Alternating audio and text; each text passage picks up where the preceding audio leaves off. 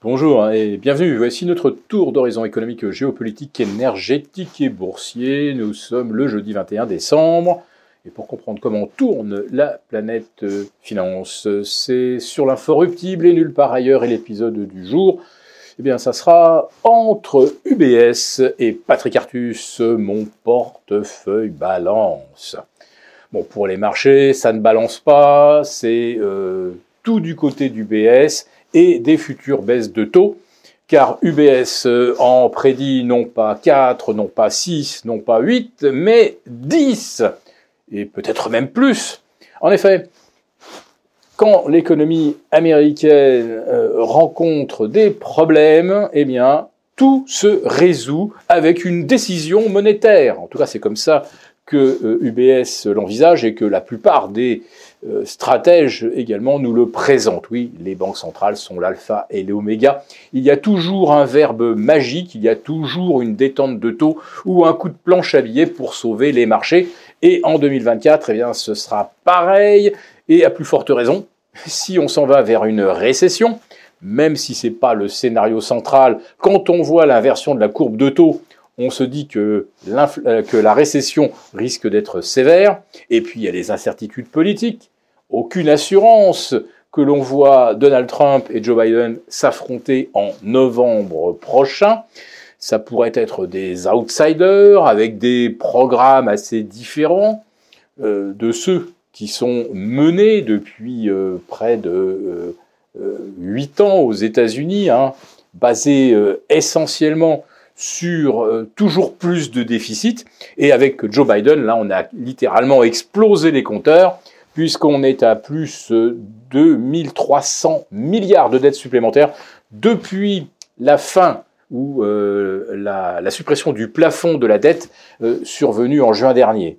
Autrement dit, on a quasiment injecté 10% de PIB dans l'économie américaine pour obtenir 5% de croissance, qui ne seront bientôt plus que 2,5, voire 1 fin 2024.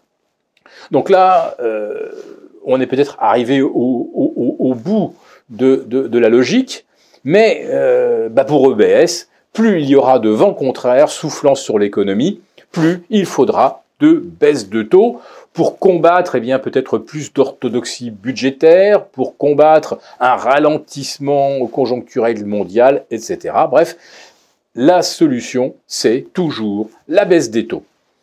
Patrick Artus, lui, euh, pense que les marchés euh, se mettent le doigt dans l'œil et très profondément, et que euh, probablement en 2024, on verra d'abord un ressurgir l'inflation avec la disparition des effets de base, tellement favorables en cette année 2023. On verra également les effets des hausses de salaire, ça va se répercuter forcément sur les prix.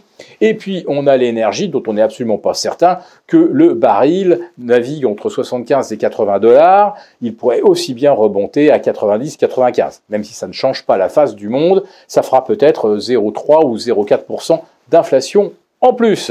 Donc pour Patrick Artus, les banques centrales, pour rester cohérentes, devront tenir compte du fait que l'inflation euh, tarde à se rapprocher des 2%, et ça pourrait même être très compliqué du fait de la transition énergétique qui alourdit le coût de tout, en tout cas de l'énergie.